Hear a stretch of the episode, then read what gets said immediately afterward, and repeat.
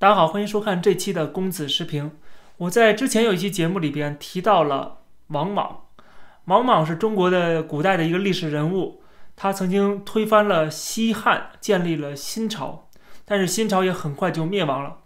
他在中国历史书上是一个逆臣，是一个篡位的臣子，形象非常不好。但实际上，我们如果研究那段历史的话，会发现他实际上被这个史书给丑化了。恶意的丑化，因为他篡了汉啊，王莽篡汉，所以说汉朝的人肯定对他是非常不爽的，所以后面的史书的记载都对他是各种各样的贬低啊，比如说他是伪君子啊，把他说的非常的坏。但是中国古代的这个历史书，它的问题都是很多的，我们不能把它真正当做一个呃史实的东西啊，里边有很多很多是掺杂了。这个当时的国家的意志，或者说当时的皇帝的意志的，呃，因为他要贬低之前的人，贬低他的对手，所以说史书上记载并不是完全正确的。这就跟我们看共产党写的中国近代史一样，这里面也是各种歪曲，因为他要有自己的一个政治倾向和政治目的。总之呢，就是王莽这个人。我们如果研究他的话，会发现他跟今天的圣上啊，就是习近平是非常像的。我总结出了几点，就是他们的共同之处。我在这里面讲十个共同点。第一个共同点就是这两个人，习近平跟王莽，他们都是二代出身，都是红二代。呃，王莽他在这个西汉末年的时候，他是当时的大司马大将军王凤的侄子。啊，因为他的这个可能孩子都不太孝顺吧。王莽呢，在王凤死前呢，一直是比较尽孝的，所以说他就获得了这个王凤的好感。我们都知道，习近平他也是啊，习仲勋的儿子，也是红二代出身，啊，他们的身份都比较高。第二个相同之处呢，就是他们都是至少从外界看来，或者说至少从宣传上面，他们在大人的眼里边都是好孩子。都是比较大家比较喜欢他们的，至少家长们都夸耀这个孩子，不管是夸耀王莽还是夸耀习近平啊，是这个都比较孝顺，啊，人品比较好，比较老实的这样的人。第三个就是他们都某种程度上有自己的一个信仰，啊，有自己信仰就有好处，就是他们会洁身自好，知道有些事情不该做。就不做，该做就做。比如说王莽，他有一个事情完全没有必要做，他做了，就是他处罚了自己的儿子，把自己的一个儿子逼死。为什么逼死呢？因为这个儿子犯了一个错，在当时不算太大的一个错，就是他的儿子打死了他们家的一个家奴。呃，但是王莽就觉得说你这么做必须要付出代价啊，要惩罚他的儿子啊，把他的儿子逼死了。实际上是没有必要这么做的，但是他会这么做。呃，然后他自己是坚决不贪污，不拿公家钱。王莽同志他由于从小就喜欢读书，他又是一个周礼的专家。啊，我说周周朝的那个这些文献，这些呃这个古书，他是读得很精的，他是这方面的专家，所以他对这个周礼是非常的在意的。啊，觉得应该要复古，呃，所以他有自己的一个道德标准。他即使当了辅政之臣之后，啊，位高权重之后。他仍然这样要求自己和要求自己的家人，比如说曾经就发生一个事儿，很多的王公贵族来到王莽家来做客，就有一个人，一个女的，穿着非常简单的这种布衣服，就给他们开门。这些人以为这个女的就是一个佣人，没想到她是王莽的老婆，王莽的太太。哈，史书上记载说，众人皆惊啊，大家都吓了一跳啊，没想到居然是这个王莽的太太，穿的这么简单，这么简朴。习近平在这一方面可能跟王莽有点相像，当然了，我们不知道更多的内幕，但是至少知道他对自己的家人还是有一定要求的，或者说他妈妈啊，齐心对他的家人、对他的孩子也是有这种高要求的。虽然我们知道习近平的家族是很有钱的，他的很多亲戚都是身家过亿，而且之前不是国外的媒体爆出来他们是拥有万达集团的股份的，后来据说是被。都卖掉了，习近平要求他们把这些股票都卖掉，这也是传言啊，就是至少这方面可能他们是相像的。第四个就是他们都是经过了权力斗争来上位的，王莽也一样啊，这个习近平也一样，第五点就是他们最后都走到了一个最高的位置上，啊，坐上了皇位。王莽为了上位，为了获得最高的权力，他也是不择手段，诛杀异己啊，非常的心狠手辣。有些跟他根本就可以说没有太大影响的，呃，在我们看来觉得没有必要他动手的，他都要置之死地而后快。后来王莽就是不断的封官加爵，各种给自己戴高帽子，各种各样的荣誉。当然，最后结果就是他黄袍加身，直接把这个。呃，汉室直接踢掉啊，他自己来当皇上，啊，习近平也同样是这样啊，把自己写进了中国共产党的党章里边，跟毛泽东一起啊，成为这个呃继毛泽东之后的最大的一个独裁者。而且很有意思的一点就是，这些人想独断专行的时候，想做到最高的位置上的时候，他们的手法都很相像的，啊，包括这个王莽啊，这个习近平啊，包括曾经的袁世凯啊，都是他要别人捧他。不停的捧他，把他捧上这个座位，而且他假装的说啊，我觉得不合适吧，啊，我不应该这么做吧。但是他内心深处又希望大家继续捧他。谁要是反对他上台，反对他进一步的获得更多的权利的时候，他还要这个对付对方，还要铲除对方。就这种看起来很矛盾的，实际上他是他玩的一个小把戏啊。实际上他就是想这个定于一尊。这两个人的第六个相似的地方，就是他们的野心都非常大，他们都想振兴这个国家，振兴这个民族啊，都想做出点什么成绩出来，而且是那种轰轰烈烈的成绩啊。普通的那种平凡的，呃，守家卫土的这种行为，他们反而觉得看不上，他们一定要搞出点什么名堂出来。第七点呢，就是他们都进行了严厉的这种反贪腐的行为啊，坚决的。铲除这些腐败分子，至少表面上看起来非常关心底层的老百姓、受苦受难那些老百姓。比如说，我们看到王莽到天灾的时候，他自己主动站出来捐款捐物，而且要求所有的这些官员也跟着一起，甚至要求所有的这些官员跟他一样停止发俸禄或者是减少俸禄，因为我们要救灾，我们要把钱省下来给老百姓啊。他有这种想法。当然了，后来结果大家都知道了，他一这么号召，底下人是啊。一个是恨得牙痒痒啊，非常气愤啊，就凭什么我要这个减少俸禄？第二就是我既然减少了俸禄，那我要从别的地方捞回来啊，所以对这个老百姓的这种苛捐杂税会更多啊，最后反而起到了一个反效果。当然这个是呃另说的，就就是他们的这个行为实际上是一样，都是要反腐败，都是要呃关照底层人民。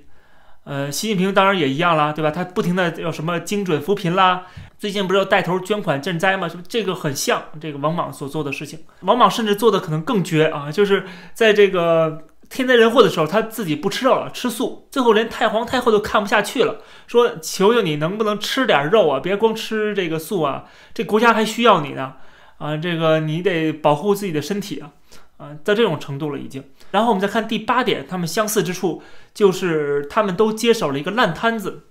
啊，就是这个摊子现在已经，它不进行大规模的改革是进行不下去的，呃，已经是遇到了一个瓶颈啊，这国家已经遇到了瓶颈，它必须要进行呃这个各方面的改革啊，因为很多地方都太多问题了。像王莽接手的时候，这国家已经是破败不堪啊，权贵阶层各种的贪赃枉法，地方的豪强也在不停的兼并土地，这个贫富差距是越拉越大。还有就是很多流寇啊，还有就是这个面对着一些外部的敌人，啊，所以说他面临这个摊子，他必须要进行改革，啊，习近平同样一样，他接手的从胡锦涛手上接手的这个摊子，已经到了我们都知道零八年这个四万亿刺激政策，对吧？只能用这种刺激政策的方式来给这个中国的经济打一个强心针，啊，说明他的这改革也是到了一个瓶颈了，已经。这种大规模的放水，可能在后面都已经不起作用了。第九点就是他们两个人都是坚决不能接受任何人的批评跟指责的，他们是坚决的要呃维护自己的绝对的权威和绝对的，就是永远是伟大、光荣、正确啊，绝对不会错。谁要敢批评他啊，这个轻则这个贬官啊，重则就直接进监狱，直接杀头。所以我们看到当时的史书记载，老百姓是道路以目啊，见面之后都不敢说话，怕这个被皇上发现，说是不是在贬低朝廷，在批评皇上啊啊，所以他们都不敢说话，都是用眼色啊，使个眼色啊，这个打声招呼，就到了这种程度啊，人人自危的这种程度。今天的中国难道不是吗？啊，我们也看到了各种不停的删帖啊，你在这个微博上，在这个推特上面发一个一句话，可能都有当地的派出所来找你，请你喝茶啊，这个同样的这个呃这种对于言论对舆论的管制，到了一个空前的严厉的程度。最后一个第十点啊，他们相似，就是他们都要进行改革，而他们的改革最终。都是殊途同归啊，都是一种某种程度上计划经济吧，啊，他们都希望通过计划经济来来解决这个问题，啊，比如说王莽他进行的各种各样的计划经济的措施，这就为什么胡适先生说这王莽是中国历史上最早的一个社会主义者啊，他进行了一个国家管控的指令经济，比如说他最重要的就是土地收回国有，然后盐、铁、酒这些东西全部国营化。啊，国家专卖，然后就是控制市场的价格啊，控制物价，它叫做五军六管，这是它最重要的这个几个改革，还有其他的一些，比如说改变这个货币啊，比如说对外发动战争啊，啊，消灭敌人啊，这些啊都是他做的事情，最终导致的就是整个国家已经是濒临崩溃，因为你要对外战争的话，你肯定要钱哪来，对吧？你肯定要收刮老百姓的这个税收啊，然后这些老百姓。已经干不下去了，你货币的政策啊一塌糊涂，然后你是这个各个东西都收回国有，你觉得收回国有的底底下那些啊地方豪强他会答应吗？他不会反吗？对吧？所以最后结果就是老百姓也要反，是地方的这个权贵阶层也要反，都要反，就是他最后把所有人都得罪了。他希望把什么东西都照顾好，但是最后结果就是把什么人都得罪了，你去剥夺了某些既得利益。他们的这个权益的话，他们一定会把这个成本转嫁出去，转嫁给那些更弱势的群体，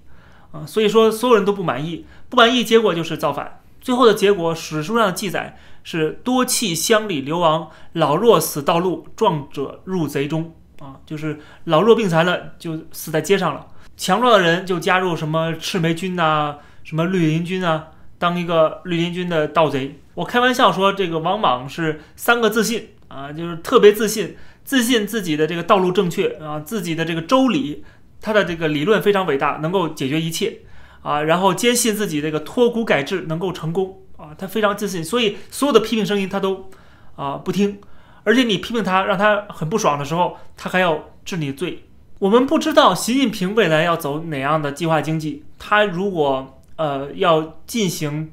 这种改革的话啊，我说的改革不是更加开放、更加自由啊，不是这种改革，而是往回改，回到毛泽东那个方向的改革。啊，不一定像文革或者是呃这个毛泽东时代那样的一个完全一样的制度，而是某种程度的啊，至少是往左偏的。啊，这样的话至少可以跟美国正式决裂。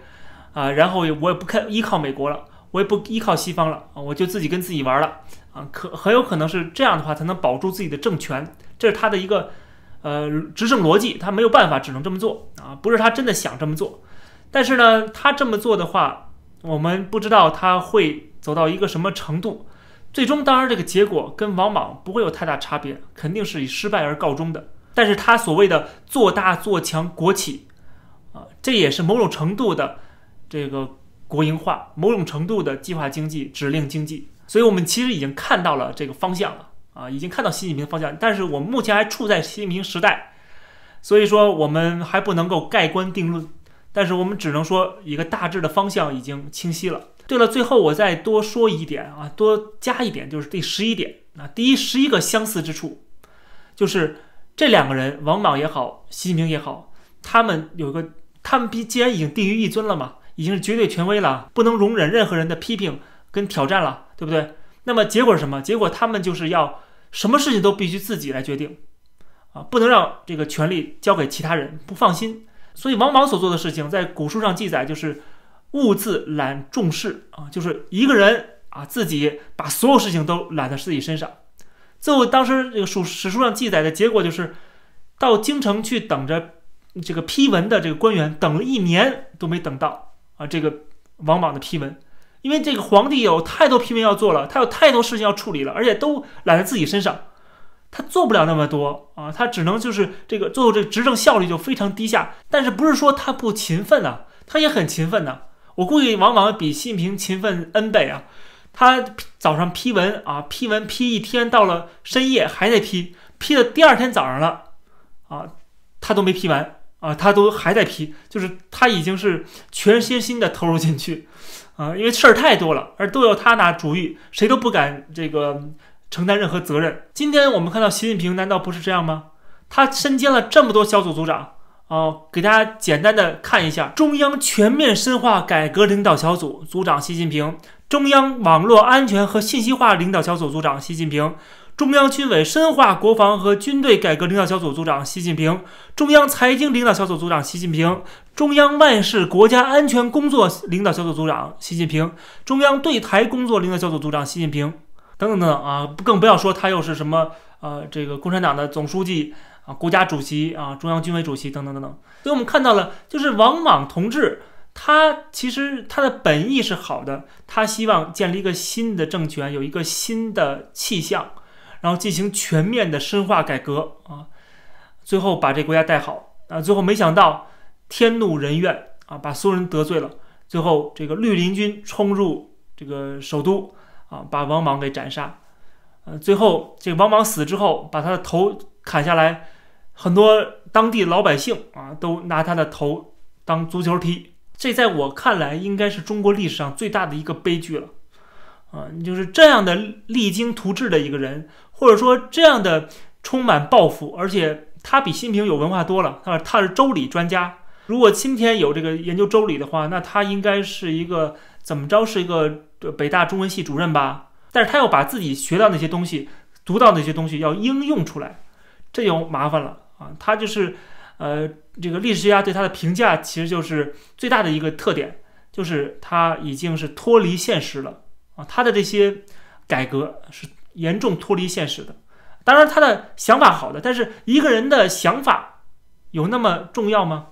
一个人他的这个呃出发点，很多人说毛泽东出发点是为中国好，或者说。这个希特勒出发点也是为中，也是为这个德国好，对吧？为了德意志民族好啊。斯大林出发点也好，这些人出发点都可以说是好的，但是有意义吗？你怎么知道他出发点是什么呢？对吧？哪怕我就认为他出发点是好的，但是最后结果是什么呢？这个过程是多少多少人死亡呢？多少人无辜惨死呢？当然，在那个时代，你肯定很难说那时候要有民主啊，要有制度，要限制皇帝的权利，这是不可能的。但是至少今天一个现代社会了。都已到了二十一世纪了，居然我们还是停留在那个时代。我们今天的领导人居然跟那个时代啊，两千多年前的那么一个人，既然是有这么多的相似之处，我觉得这是很恐怖的一件事情。最最恐怖的当然就是他们的权利还是不受制约的啊，同样都是不受不受制约的，都是呃定于一尊的至高无上，这就麻烦太大了。最后感慨一下，就是。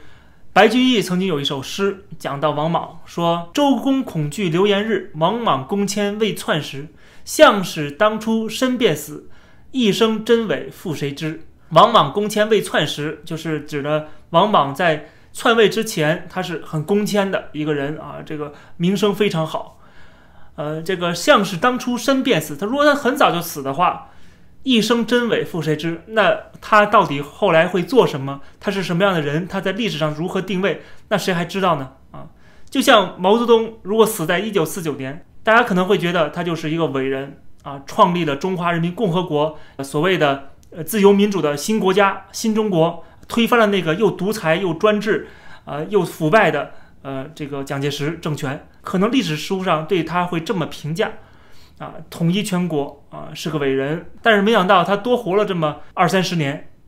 啊，最后导致了一个天怒人怨的结果啊。最后发现，原来他是二十世纪最大的一个暴君啊，这么多人家破人亡啊，妻离子散啊，这个上至这些高级知识分子们，下至那些在呃大跃进里边饿死的农民，等于这几十年全国人民被他折腾的已经是死去活来了。所以他在世界的这个历史上的定位，盖棺定位的话就不怎么好看，至少比他一九四九年死要难看的多了。当然了，这个我们不能说这个四四九年之前的毛泽东跟四九年之后的毛泽东是两个人，当然不是啊。当然他是一以贯之的，他在延安干的这些事情，包括整风运动，后面啊就自然会分析出来他后后面会干什么。只不过后面造成的这个人道灾难要比之前要大得多得多啊。但是我们今天看到了王莽同志的他的下场，他的结局，我们是不是也能够嗯联想到啊跟他有这么多相似点的今天的这个圣上啊会是一个什么样的下场？这期的公子视频就跟大家先聊到这儿，感谢大家收看这期的节目，别忘了点击订阅这个频道，同时我开通了会员功能，希望大家能够支持，我们下期再见。